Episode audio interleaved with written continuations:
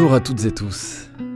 Dans le cadre du cycle d'événements Lecture par Nature, Radio Grenouille réalise une série de lectures proposées et interprétées par les comédiens Lisa Kramars et Alexandre Chorderet.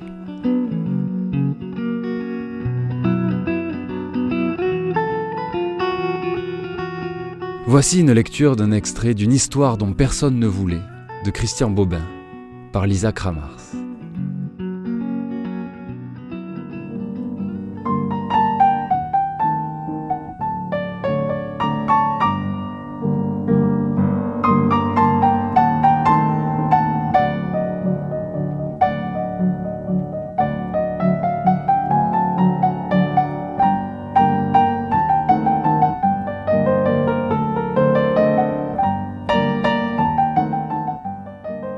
Le manuscrit est défraîchi.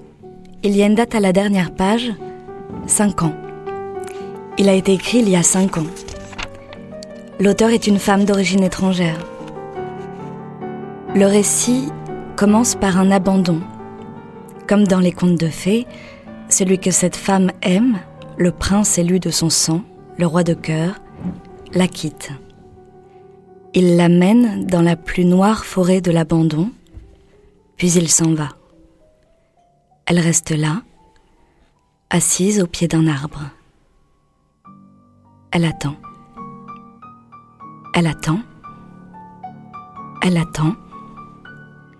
Un matin, elle se lève, sort de la forêt, entre dans sa cuisine, ferme la fenêtre, ouvre le gaz. La jeune femme se réveille à l'hôpital. Elle s'appuie sur ses oreillers, regarde autour d'elle, regarde en elle. Plus d'âme. Le corps est bien là, en état de marche, les mains peuvent prendre, les lèvres peuvent dire, les yeux peuvent pleurer, tout est là, sauf l'âme. Son ami a dû l'emporter dans ses bagages sans y prendre garde. Comment peut-on être si distrait? Elle quitte l'hôpital, revient à la vie courante et toujours pas d'âme. Ça ne se voit pas, ça ne s'entend pas, ça n'empêche rien. On peut fort bien vivre sans âme, il n'y a pas de quoi en faire une histoire, ça arrive très souvent. Le seul problème, c'est que les choses ne viennent plus vers vous quand vous les appelez par leur nom. Vous pouvez être absente de votre vie et tromper tout le monde sur cette absence, tout le monde, sauf les bêtes, sauf les arbres, sauf les choses.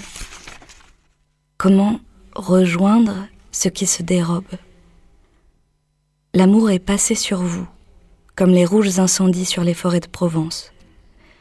Il faudra des années avant que l'herbe repousse, avant qu'un nouvel amour revienne peupler les lieux du désastre. Et les lieux du désastre, c'est vous, tout entière, de la robe de coton aux pensées interdites, de votre goût du thé à votre mélancolie du printemps, vous, tout entière. Comment faire? D'abord, commencez par le plus urgent. Vous ne pouvez continuer à sortir ainsi, sans aucune âme à vous mettre, sans aucun rire au fond des yeux. Vos yeux, justement, parlons-en, ils sont plus bons qu'à pleurer. Et quand ils ne pleurent pas, ils lisent. Et un jour, ils lisent une page de Rilke, puis une autre, puis une autre encore, et ce sont tous les oiseaux de l'âme qui reviennent vers vous quand vous ouvrez la volière d'encre. Votre suicide était réussi, comme tous les suicides ratés. Vous aviez perdu bien plus que la vie, la parole, le goût de la parole claire, l'amour de la parole vraie. Rilke vous redonne à manger, un poème après l'autre, une image après l'autre. Celle à qui arrive cette histoire désire ensuite la raconter, pour remercier, elle écrit donc une longue lettre à Rilke, une lettre qui commence dans la petite cuisine sombre et qui finit dans le fond du jardin sous la lumière des tilleuls. Les dictionnaires disent que Rilke est un des plus grands poètes de langue allemande. Qu'est-ce que ça veut dire, grand poète? Ça veut rien dire. Absolument rien. L'unique grandeur de celui qui se cache pour écrire lui vient de sa parfaite soumission à la vie brute. Celui qui des nuits entières cherche le mot juste, ne fait que développer en lui cette attention dont usent les amants l'un avec l'autre, les mères avec leurs enfants. L'art, Le génie de l'art n'est qu'un reste de la vie amoureuse qui est la seule vie. Grand, poète, littérature, ça veut rien dire. Et elle écrit à Rilke comme on pourrait donner de ses nouvelles à un ami d'enfance resté au pays, l'amant de toute vie, l'idiot de tous les villages. Son manuscrit achevé, elle l'envoie aux éditeurs et les éditeurs lui disent On n'en veut pas de votre histoire.